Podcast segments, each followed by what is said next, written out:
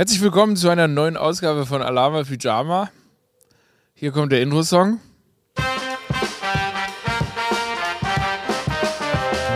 Ist wirklich schwer. Heute ist schwer, heute ist schwer, irgendeinen Rhythmus hier aufzubauen. Wie gesagt, wir sind wie, wie immer im Garten, im Alama Pyjama Märchengarten. Ich habe hier gerade wie Adam einen Apfel vom Baum gepflückt, gegessen dann mit Eva krass rumgeknutscht. Und dann kam die böse Schlange und hat uns bei Gott verraten. Und aus dem Garten Eden schmeißen wollen. Übersetzt, wir haben hier so einen Schirm stehen, damit das Licht nicht mir so ins Gesicht ballert und ich nicht ausbrenne, sondern ich cute und sweet aussehe. Und der ist mehrfach zusammengestürzt, weil wir haben alles mögliche technische Know-how, um Fernsehsendungen zu produzieren, um ich sag mal, Magie zu machen, audiovisuelle Magie zu schaffen, wie ihr in diesem Podcast natürlich auch immer hört, aber wir sind nicht in der Lage, einen fucking Sonnenschirm aufzubauen. Und das hat hier wirklich gerade, also zur Handgreiflichkeit, Ophelia und Dodo, die beiden Produzentenschweine, die haben sich, die haben sich aufs Übelste, ich sag's wie es ist, verprügelt. Nicht? Ophelia erstmal ihm einen Kinnhaken gegeben. Ja, und damit hat es auch schon geendet, weil dann hat der Dodo seinen Platz aber gewusst, sag ich mal. Hat der Dodo seinen Platz aber gewusst. Ähm, ich kann es nicht anders sagen, als wie es ist. Dieser Podcast, der wird mich ähm, wahrscheinlich Lebenszeit kosten. Ich bin gestern, ich bin fast, man kann es ja nicht anders, ich bin fiebrig aufgewacht. Ich bin klatschnatz aufgewacht gestern Morgen. So, was ist denn hier los? Und da war mir echt ein bisschen schwummrig. Und dann habe ich auch ganz Kopfweh gehabt und so. Ich möchte es ja auch nicht, ich möchte es ja auch nicht jammern oder so, aber ich war gestern schon mal kurz angeschlagen. Aber weil ich natürlich ein übermenschliches Immunsystem habe, habe ich die Sache natürlich kurz weggekaut. Ich bin noch ein bisschen schwächer als sonst, so klar. Andere würden sagen, ähm, dann nehme ich mir jetzt erstmal ein Jahr Auszeit, aber ich nicht. Wenn Podcastzeit ist, dann ist Podcastzeit und dann bin ich aber auch da. Weil ich habe auch viel zu, ich habe irgendwie viel, man möchte ja irgendwie sich so, möchte sich mal die Seele vom Leib reden hier. Erzählen, was ist denn an Ostern passiert. Ja, was hat der Hase gebracht?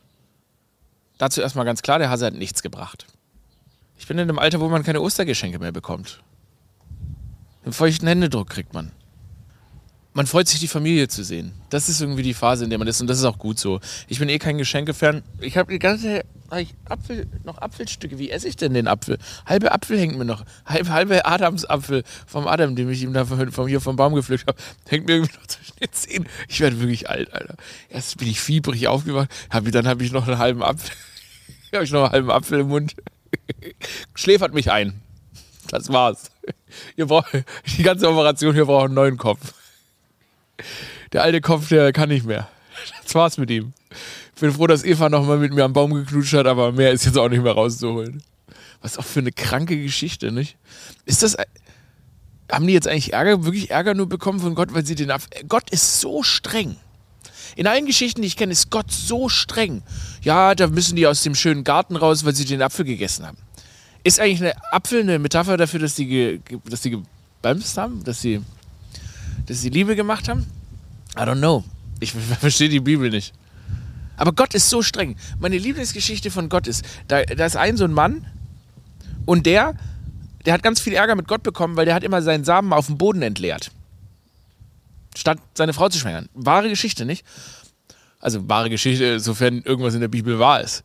Und dann hat Gott war richtig sauer auf ihn, weil der immer seinen Samen entleert hat. Auf dem Boden, anstatt in seiner Frau. Und dann hat Gott gesagt, so bis hierhin und nicht weiter. Und wisst ihr, was Gott gemacht hat? Weil Gott ist, der hat einen ganz, der hat einen ganz spannenden Erziehungsstil. Er hat ihn umgebracht. Er hat gesagt, nee, fuck it. Tot. Das steht in der Bibel. Das steht in der Bibel und das ist eine packende Geschichte für mich. Und so wird es mit, mir, mit mir wahrscheinlich auch so weit, wenn es so weitergeht, gehen. Weil ich hier weiter die Äpfel pflücke. Ostern. Ich bin, ähm, ich bin, ähm, ich habe das mal erzählt. Meine Mutter, die hat ein, so ein, die hat äh, auf eBay Kleinanzeigen hat die so ein Gartenhäuschen gefunden, was eine komplette Müllhalde war. Und das ist wirklich absoluter Jackpot gewesen. Aber es war so, es war ein vermülltes Haus, zehn Jahre unbewohnt, zehn Jahre vermüllter Garten. Und dafür zahlt sie jetzt eine Pacht. Und das ist so unfassbar günstig. Das könnt ihr euch nicht vorstellen. Also die Pacht davon. Ähm, man musste natürlich viel ins Haus reinstecken, um das irgendwie noch bewohnbar zu machen. Ähm, und ich habe es auch nicht geglaubt, dass sie das schaffen kann. Und ich bin so beeindruckt. Meine Mutter ist einfach Beste. Mami ist the best, meine gebärende Person ist die beste. Die ist, ähm, die hat dann dieses Haus jetzt über den Winter renoviert und jetzt zu Ostern zur Einweihung gebracht. Und dann sind wir, da bin ich da rausgefahren nach Brandenburg mit meinem Dad. Sie war irgendwie schon da, weil sie da irgendwie jetzt im Exil lebt. Nein, aber sie irgendwie viel da drin gearbeitet hat.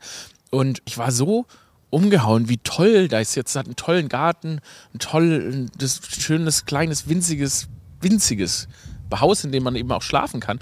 Und das ist so schön, weil meine Mutter hat immer gesagt, sie hat nie gedacht, dass sie mal so ein Haus hat. Ich meine, das ist wirklich, das ist wirklich eine Hundehütte. Aber, aber es ist trotzdem, sie ist so glücklich darüber und sie hat so viel Arbeit darin gestellt. Und ich habe daran gezweifelt. Ich habe daran gezweifelt, dass, sie, dass man da irgendwas Tolles draus machen kann. Und es ist so schön. Es ist irgendwo in Brandenburg. Ähm, und es war irgendwie ein schöner Moment, es war ein besonderer Moment. Und es war so Spaß gemacht, irgendwie da mit meinem Dad dann aufzutauchen. Mein Onkel kam dann auch und mein anderer Onkel kam auch und meine Cousine und der beste Freund meiner Eltern. Meine Schwester nicht, weil meine Schwester, meine Schwester hat einfach Ostern mit ihren FreundInnen irgendwo in Österreich verbracht. Trader. Verräterin. Aber ähm, trotzdem, wir hatten dann so eine tolle Zeit und, ähm, und dann war ich halt in Brandenburg und das, das jetzt habe ich jetzt meinen Landsitz. Ja, ihr Casuals, ihr habt gesagt, Aurel wird nie einen Landsitz haben.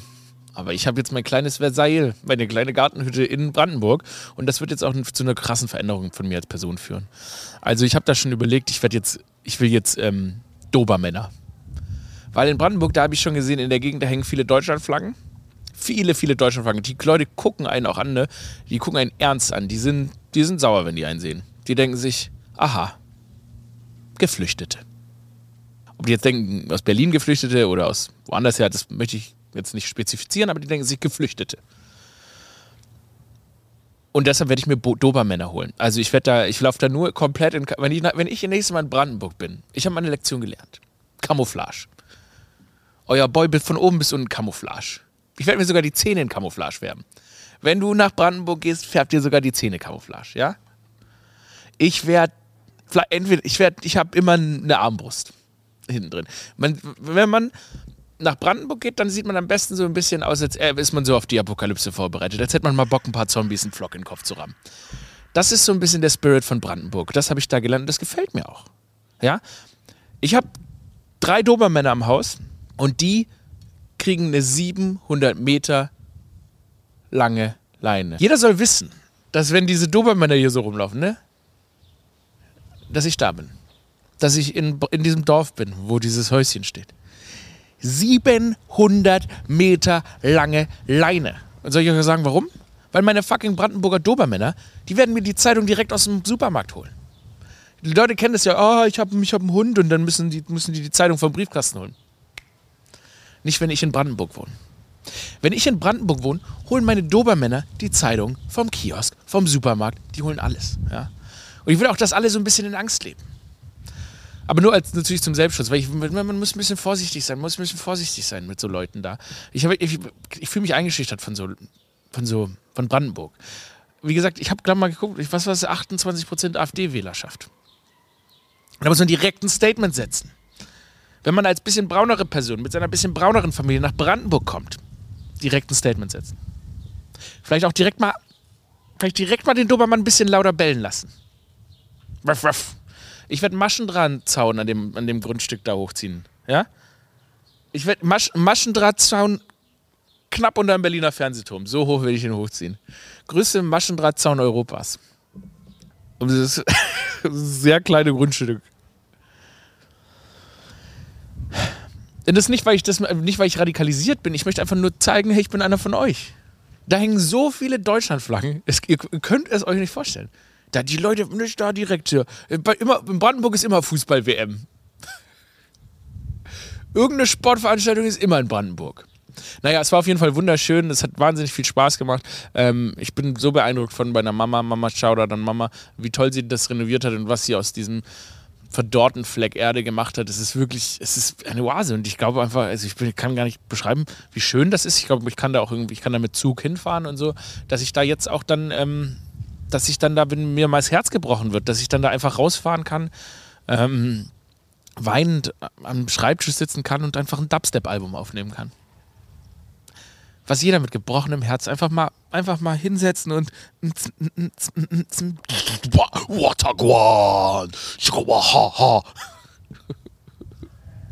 einfach mal mit gebrochenem Herzen in eine Berghütte fahren oder in meine Brandenburger Hütte fahren und da vielleicht Drum Bass ein Drum Bass Album aufnehmen.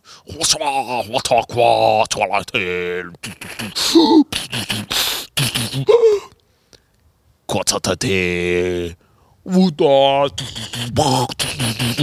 Dann ne, einfach mal aus diesem Herzbruch auch mal was entstehen lassen. Viele Leute lassen sich das Herz brechen und dann geben die auf, ne? Dann gehen die vielleicht mal zwei Tage ins Fitnessstudio und haben so einen fetten Bizeps. Aber schaffen die dann Kunst? Nee.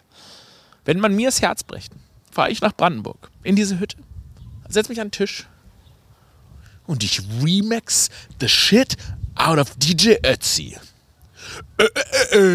Hey, baby, I wanna oh, oh, no attack one. DJ Ötzi, Clubhouse Edition.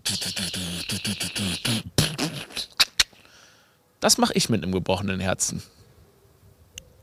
Das mache ich mit einem gebrochenen Herzen. Wisst ihr, wenn man an mich denkt, denkt man ja eigentlich als erstes immer an Kampfsport. Ich bin ja, wie, wie ihr seht, man sieht mich und denkt sich, puh, tak, tak, tak, tak, tak, tak, links, rechts, Combo, oh, wow, Slip. Aber ich habe ja eine geheime Liebe. Ich bin in wenige SportlerInnen investiert, aber aus irgendeinem Grund aus irgendeinem verfickten Grund, das ist wirklich off und das wird jetzt auch, ich, meine, meine Hörerinnenschaft und Hörerschaft wird jetzt erstaunt sein, aber ich schaue ich schaue heimlich manchmal MMA. Ich schaue Mixed Martial Arts, ich schaue UFC und es liegt an einer einzigen Person. Israel, The Last Stylebender Adesanya. Ein Nigerian, der in Neuseeland wohnt und der ist eben, ne, der, das ist ein fucking Ninja. Und der hatte verloren. Zum ersten Mal in seiner Gewichtsklasse. Ich weiß es, ich weiß es. Viele werden sagen, das interessiert mich gar nicht, aber lasst mich. Dahinter steckt eine inspirierende Geschichte. Er hatte zum ersten Mal verloren und gegen so ein Monster von Menschen. Der hatte ihn nämlich schon in einer anderen Sportart, in Kickboxen besiegt. Mixed Martial Arts ist ja die Mischung davon. Auf jeden Fall kam Israel Adesanya, The Last Stylebender. Und alle haben gesagt, er wird verlieren. Er ist doch nicht so eine Legende, wie er ist. Und dann kam er zurück gegen dieses Monster, diesen Typen, der groß ist, von dem alle gesagt haben, er wird ihn nie besiegen können. And you know what he did? Unter den Augen der ganzen Welt, alle, die gesagt haben, das kann er nicht schaffen, alle haben gehatet, haben gesagt, er ist gar nicht so gut, er ist nicht der Beste aller Zeiten. Ich bin um 4 Uhr morgens aufgestanden, in diesem Häuschen in Brandenburg und habe das dann so auf dem Handy geguckt. Und dann hat er ihn bam, ausgenockt, Shadow Realm, bam, ins Schattenreich geklatscht. Ich weiß, ich weiß, ich weiß, es ist wirklich oft in, in diesem eigentlichen Comedy-Podcast plötzlich über MMA zu reden. Komplette Joe Roganifizierung dieses Podcasts. Aber trotzdem, ist auf jeden Fall, weil der Typ ist vom Charakter her einfach sehr, sehr cool. Der kämpft mit French Nails und so weiter. Und ich mag, ich finde es einfach, der ist einfach anders als diese ganzen Meatheads in dieser äh, Sportlerlandschaft. Auf jeden Fall hat er dann gewonnen und dann hat er das Mic genommen und hat dann gesagt, dass man jeder im Leben irgendwas tun sollte, zumindest ein einziges Mal was im Leben tun sollte, von dem alle sagen, dass man es nicht schaffen kann. Weil nur wenn du ganz, ganz unten bist und an dir zweifelst und es dann schaffst, kannst du diese Form von Happiness fühlen. Und dann komme ich wieder darauf zurück, als meine Mutter angefangen hat, dieses Haus zu renovieren, habe ich gesagt, das kann sie doch gar nicht schaffen. Das ist, das ist viel zu arbeiten. She did it. Und nicht nur das, sie schafft sowieso dauernd Dinge.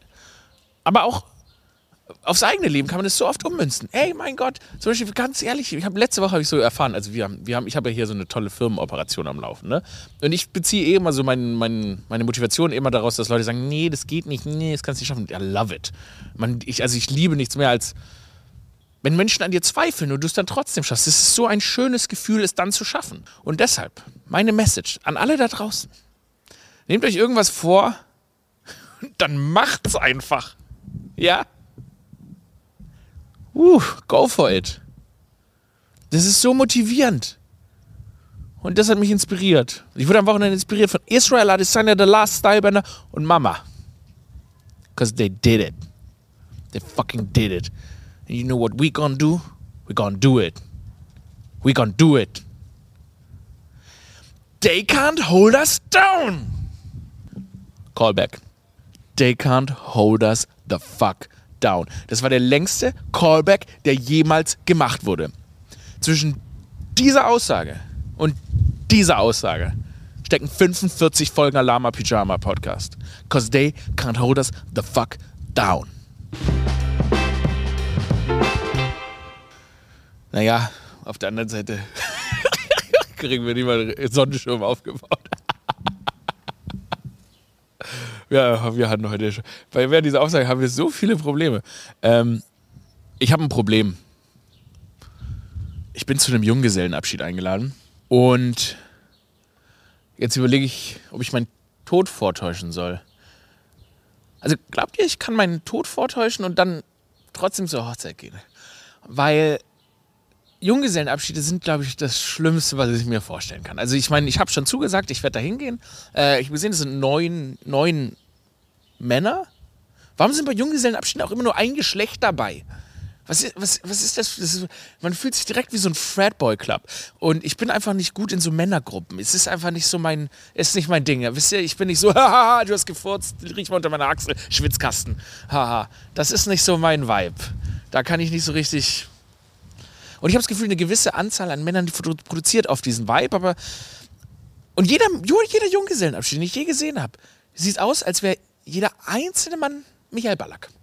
Das ist so, wenn neun Männergruppen auf einen Junggesellenabschied gehen, dann kriegt man hier diese Wulst und so. Man wird, automatisch wird jeder einzelne Teilnehmer zu Michael Ballack. Also was mache ich jetzt? Ich glaube, ich habe zwei Möglichkeiten. Entweder ich erhöhe künstlich mein Testosteronlevel, damit ich auch irgendwie so das fühle, diese Junggesellenabschied, ähm, dieses Verhalten. Oder ich täusche meinen Tod vor. Aber das wird dann ist halt schwierig, dann, dann ah, Überraschung, ich dann doch zur Hochzeit komme und sage, ah, ich bin doch nicht tot, ich wollte nur nicht auf den Junggesellenabschied kommen. Ich sag mal, dann nehme ich so ein bisschen, dann nehme ich so ein bisschen die Aufmerksamkeit vom Bräutigam und der Braut weg. Was? Aurel lebt? Ah, oder, oder, oder ist es dann so ein Add-on? Also ist es dann wie so ein Geschenk? Kann ich dann mein Leben quasi also als Geschenk überreichen? Ich würde es versuchen. Im Umkehrschluss bedeutet das ja, dass mein Kumpel heiratet. Ne? Ein Freund von mir heiratet. Das bringt mich natürlich dazu, über die Ehe nachzudenken. Ähm, was das Schwierige an der Ehe ist. Ich frage mich, ob Ehe, ob das eine optimistisch, also eine monogame Ehe, ist es eine optimistische oder eine pessimistische Entscheidung? Weil entweder bedeutet es, dass du dir sagst, na Mensch, das ist die einzige Person, die ich in meinem ganzen Leben noch bekomme. Das ist pessimistisch. Oder es ist optimistisch. Nee, das ist die einzige Person, die mir in meinem ganzen Leben reicht. Das ist die einzige, die ich brauche.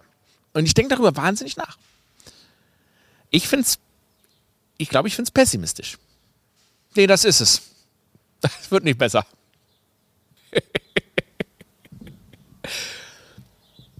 Maybe it's the African in me, aber ich sage das, weil mein Opa echt viele, viele Frauen hat. Viele, viele Frauen. It's, it's part of the culture. Aber auf jeden Fall frage ich mich, ist, sollten wir nicht ein neues Modell schaffen, so wo man sagt, zehn Leute. Zehn Leute, man heiratet zehn Leute. Und mir ist völlig scheißegal, welche Geschlechter und wie das aufgeteilt ist und ob man da Männer mitheiratet, Frauen mitheiratet, es ist scheißegal. Man heiratet zehn Leute.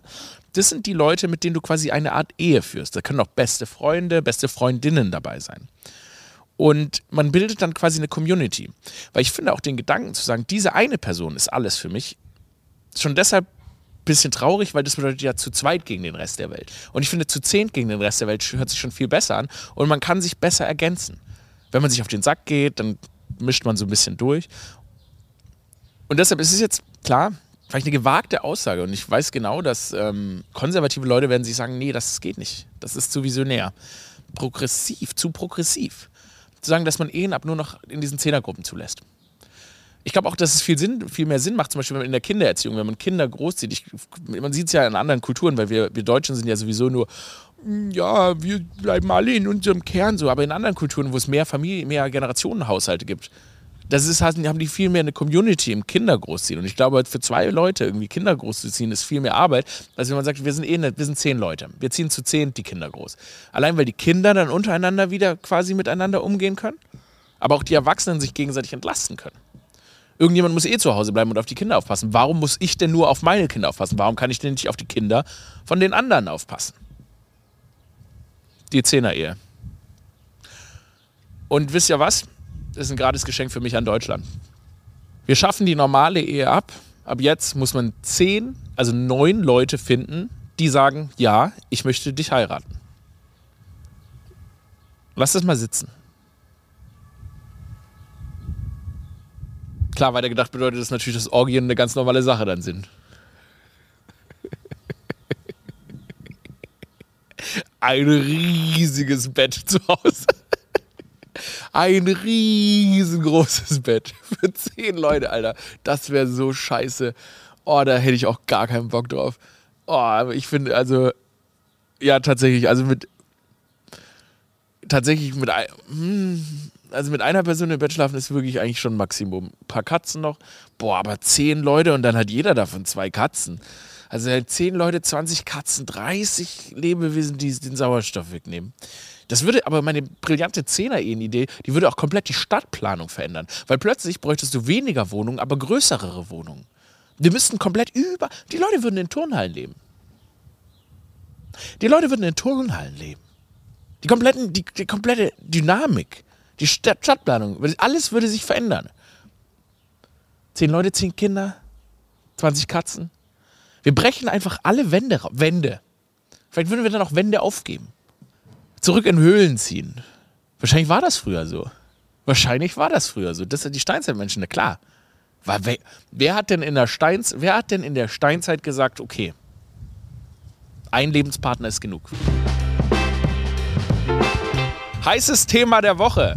Dringend. Ich spreche das hier wirklich gerade in den Sturm rein, aber heißes Thema der Woche. Der Dalai Lama ist ein Klei, der Dalai Lama, wie geht, wie, hm, das ist so ein Thema, da muss man, ne, das ist klar, ich bin Comedian, das ist natürlich schwierig für mich, das Thema seriös anzusprechen. Der Dalai Lama würde gerne die Zunge von so einem Buben lecken ohne jetzt den Buddhismus an sich damit zu kritisieren, der Dalai Lama möchte die Zunge von einem Buben lecken. Ich habe diese News erst gelesen und dachte mir so, ja, das ist ein Prank oder so. Und dann ist mir so in die Twitter-Timeline ist mir das Video reingespielt worden, wie der Dalai Lama wirklich die Zunge von einem Buben lecken will. Shit. Was mich dazu gebracht hat, grundsätzlich über dieses Konzept dieser religiösen Anführer nachzudenken. Weil was Religionen machen, wie der Katholizismus, natürlich offensichtlich auch der Buddhismus, bei dem ist ja noch krasser. Die wählen jemanden aus als Kind, ne? Der wird dann zum Dalai Lama ernannt. Da geht ein anderer, der irgendwie, andere Lama irgendwie, der geht los und sucht den neuen Dalai Lama. Mit dem Wissen, wie dieser Mann drauf ist, frage ich mich, was sind die Kriterien? Und das Problem ist, wenn man jemanden als Kind diese lebenslange Aufgabe gibt, woher sieht man dann, dass das kein perverser Fickhengst ist? Du kannst ja bei einem Kind nicht beurteilen, ach, siehst du ja nicht, ob der Erwachsene ein perverser Fickhengst ist, wird. Und das Problem ist, grundsätzlich, wenn man Männern so Verantwortung gibt und die dann das ganze Leben verehrt werden, in so einer kultartigen Form, ist die Chance, dass sie perverse Fickhengste werden, leider relativ hoch. Mir fallen aus dem Bestand 500 Beispiele ein. Wenn Männer zu lange verehrt werden, werden die im Alter perverse Fickhengste. Und dann kann sie sagen, ja shit, äh, ja gut Ding. Und dann können die sind ja uncancelbar. Das ist ja auch noch das Ding. Der Dalai Lama ist Dalai Lama bis zum Tod. Das heißt, jetzt, ich meine, das ist auch nicht das erste Mal. Da gibt es schon so ein paar andere, äh, naja, Momente, in denen man gedacht hat, ja, das ist ein perverser Fickhengst, ohne dem Buddhismus zu nahe zu treten, I'm so sorry aber er ist ein perverser Fickhengst. Und das ist ja im Katholizismus, ne? da, wir wissen ja, dass die in der katholischen Kirche, mm, mm, niemand, nirgends gibt es mehr perverse Fickhengste. Und das kommt immer mit dieser komischen Verehrung und diesem Zölibat und dem Ding, dass sie natürlich, ne, die dürfen ja auch äh, aufgrund religiöser Beschränkungen, dürfen diese Leute ja nie ihren, ihre, ihre Sexualität, also ihre Sexualität leben. Also auch ihre normale, nicht wirklich offene pädophile Sexualität, die hoffentlich ja. Und das macht doch was mit diesen Leuten. Und um da mal wieder auf den Anfang zurückzukommen, es ist nicht okay, wenn Gott jemanden umbringt, nur weil der masturbiert. Das ist nicht okay. Und diese Lehren, die ja immer, Religion und gerade Katholizismus, kommt ja immer mit so einer Schuld. Den Leuten wird ja Schuld eingeredet, wenn sie einfach nur the wiggle jiggle wiggle machen. Und ich glaube, dass Religion dafür sorgt, dass diese Leute alle ein bisschen abdrehen. Ekelhaft. So. Uiuiui, jetzt habe ich gebrüllt. Eine Sache möchte ich in diesem Podcast unbedingt noch klären. Ich hatte gestern ähm, eine Textkonversation über ein Management-Tool mit Producerin Ophelia. Da habe ich zu ihr gesagt, ja, lass uns den Podcast bitte nachmittags aufnehmen. Ich fühle mich ein bisschen fiebrig. Dann schreibt Producerin Ophelia zurück, okay, 12.30 Uhr. Ich so, nachmittags? Okay, dann halt 12.30 Uhr. Dann sie, ja, unter nachmittags verstehen viele Menschen unterschiedliche Dinge. Und ich bin da einfach mit dem Strom gegangen. Ich bin hier heute um 12.30 Uhr gewesen, weil ich wollte auch jetzt ihr, nicht irgendwie ihre, was weiß ich, Religion, ihre Überzeugung irgendwie beleidigen. Wenn sie denkt, 12.30 Uhr ist Nachmittag, dann ist es okay. Aber ich sage ganz ehrlich, ich habe ich hab, ähm, in meiner Hand habe ich ein Glas einfach vor Wut, habe ich zerschmettert. Weil ich dachte, was für ein, was für ein vom Teufel geborener Mensch denkt 12.30 Uhr ist Nachmittag. So, und das möchte ich jetzt ausdiskutieren, aber ich möchte auch noch eine dritte Meinung einholen. Ich möchte eine dritte Meinung einholen. Dodo, wenn du mir jetzt sagst, ich schwöre, wenn du mir jetzt sagst, dass 12.30 Uhr Nachmittag ist, dann, dann ähm, falle ich von allem ab, was ich bisher geglaubt habe. Ich glaube, ich schlage hier die Scheiben ein. Ich, ich will nur wissen, bin, leb ich so, bin ich so gestört? Ich kann dich schnell beruhigen. Äh, ich habe eine ganz, ganz, ganz klare Definition von Nachmittag. Ich weiß, wann ein früher Nachmittag ist, ich weiß, wann ein später Nachmittag ist und ich weiß, wann Punkt Nachmittag ist. Und das ist 15 Uhr. Danke. Ah, danke, ab 15 Uhr beginnt Nachmittag. Genau. Und alles, was danach kommt, ist Nachmittag, Nachmittag, später Nachmittag, Abend. Absolut. Zu sagen, 12 Uhr, ich möchte jetzt auch die Schuld, warte, wir müssen die Schuldige, wir müssen ja natürlich die Möglichkeit geben, sich zu verteidigen. Zu denken, 12.30 Uhr ist Nachmittag. Ist das ist blasphemisch. Pervers. Es macht ist pervers. Es ist es pervers. ist pervers. Es macht mich so wütend. Ich, ich, wirklich, das habe ich Wochen nicht so wütend gemacht. 12.30 Uhr ist, fast noch morgen. Ophelia, willst du dich dazu äußern? Ja. 12.30 Uhr? Ja, okay, da ist die Schuldige. Okay, also, zunächst einmal muss man sagen, Mittag ist ja eigentlich bis 12. Und ich befinde mich ja jetzt hier im Arbeitskontext. Das heißt, zu früh kommen ist ja theoretisch immer eine Tugend. Deswegen dachte ich 12.30 Uhr, lieber früh gefasst. 12 ist Mittag auf jeden Fall. 12.30 Uhr, wenn man es richtig korinthenmäßig nimmt, könnte man sagen, es ist Nachmittag. Nach dem Mittag um 12 aber wenn man Google befragt, gibt es so verschiedene Aussagen. Ich habe tatsächlich das Thema auch schon früher mal gegoogelt, weil es damit Kommunikationsschwierigkeiten gibt, finde ich oft, was diese Begrifflichkeiten angeht. Und ja, okay, 12.30 Uhr ist definitiv viel zu früh für Nachmittag. Also du gibst jetzt zu, du gibst deine Schuld zu. Ich gebe sie zu. Im privaten Kontext würde ich es auch anders belegen. Ich finde es geil, wie das mit. Das hat es hat, der ganze Podcast zieht sich so ein bisschen so was Sakrales durch. Also, dass man so. Dass sie, dass sie die Schuld eingesteht. Und ich. Äh, okay. wir- Berührt dich jetzt auch. Ja, Also ich nicht. sehe das in Ja, Augen, genau. Ich, leicht ich, feucht, ich, ich ja. verzeih mich. Ich, ver, ich verzeih ihr. Ja. Ich ver Okay. Uiuiui, da kommen wir Ja, jetzt. ist Windböe wieder. Ich verzeihe. Wir, wir, es ist immer toll, wenn zwei Männer einer Frau verzeihen. Verzeihen. Ekelhaft, ganz ekelhafte Stimmung. Ähm, ich möchte ich möchte mich auch entschuldigen, dass ich nicht offen genug bin, weil das ist, man muss sich auch selbst erfahren, dass ich vielleicht auch nicht offen bin, dein krankes Zeitkonzept einfach zu akzeptieren. Ja? Wenn fucking 12.30 Uhr Nachmittag ist, wann fängst du denn an hier zu arbeiten? Nachts? Wenn du, wenn du um 9 oder 10 kommst, ist das für dich noch nachts? Äh, nee, warte, das stimmt doch gar nicht. Das ist ja dann schon mittags. Ah, stimmt. Also wie gesagt, ich gestehe es, ich persönlich würde auch Nachmittag immer eher später setzen, aber es ist halt im Arbeitskontext und der frühe Vogel fängt den Wurm.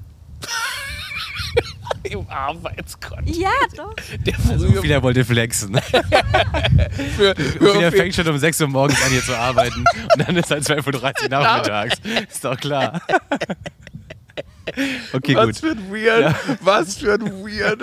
Aber bitte jetzt mal, was ist deine Definition von den Zeiten? Vormittag? Also, Mittag, das kann ich gerne machen. Also, nachts endet für mich, aber das, ist, weil ich früh aufsteher bin, endet für mich nachts, endet für mich um vier. Aber nur, weil ich, eigentlich, eigentlich wahrscheinlich endet es um 12 Uhr, nee, doch, um, um 4 endet es für mich. 6 Uhr morgens ist für mich Prime, Prime morgens. Mm, Dann 9 läute ich so langsam den, Vorm 9 läute ich den Vormittag ein. 12 ist für mich Mittag, weil da hat der Herrgott, da schlägt der Herrgott seine Glocken. Und mit Glocken meine ich katholisch gedacht Hoden. Wow, okay, wow. Weil die sind äh, offensichtlich komisch drauf. Dann geht's weiter. Was war das für eine Weirde? Dann 15 Uhr ist für mich auch nach Dodos Definition Nachmittag. 18 Uhr ist abends. Ähm, und so geht das immer weiter. Aber, und nachts beginnt um 12. Nee, Ja. nachts, nee, nachts beginnt um 9, 10. Nachts ist eine fließendere Sache, ja. Um 11 würde ich sagen, beginnt nachts. Aber dann So ist ja abends 10 ist noch so- abends, 10 Uhr abends, Aber ja. ist 18 Uhr ist so früher Abend. Ja, oder? also das kommt stimmt. Auf, kommt Ja, auf die früher- früher an. Abend. Vielleicht ist 18 Uhr im Winter ist das schon Stimmt. Abend, im Sommer ist das der frühe Abend. Stimmt, stimmt. Aber es gibt keine, für mich gibt es keine Rechnung, wo 12.30 Uhr Nachmittag ist. Nee. Ich freue mich ja, dass du so eine freie Denkerin bist. Also, dass du nach deinem eigen, die, deine eigene Uhr so das Ding ist. Das ist aber auch gut so. Deshalb, ähm, das ist, das zeigt für mich auch eine Vision und so weiter. Und deshalb hat Ophelia die Diskussion gewonnen. Herzlichen Glückwunsch. Herzlichen Glückwunsch. So, was, was war noch? Hat noch irgendein, hat noch, habe ich eigentlich je erzählt, was der Dalai Lama, ich habe es nie genau erzählt. Der Dalai Lama, der hat dem- so einem Kind gefragt, ob er seine Zunge lecken darf oder ob das Kind seine Zunge umarmen will. Nur um das noch nachzureichen, falls ihr euch fragt, warum ich auf den, Bud den Buddhismus hier offen angreife. Ähm, Du hast es gesagt. habe ich gesagt. Ja, Wollt's- aber macht Wollt's ja nochmal sagen. Wollte es nochmal sagen. Ja gut, dann ähm, glaube ich, der Verlierer der Woche ist der Dalai Lama. Tickets für meine Tour aurelmerz.de. Hab keine Ahnung, wo es noch Tickets gibt, aber in den coolen Städten, glaube ich, bestimmt gibt es noch coole Tickets. Greift zu aurelmerz.de, die Flawless Tour. Stand-up macht richtig Fun gerade.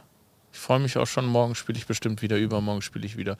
Aber dann das tolle Programm der Flawless Tour auf aurelmerz.de. Könnt ihr dabei sein? Ich wünsche euch in diesem sakralen Singe eine wunderschöne Zeit.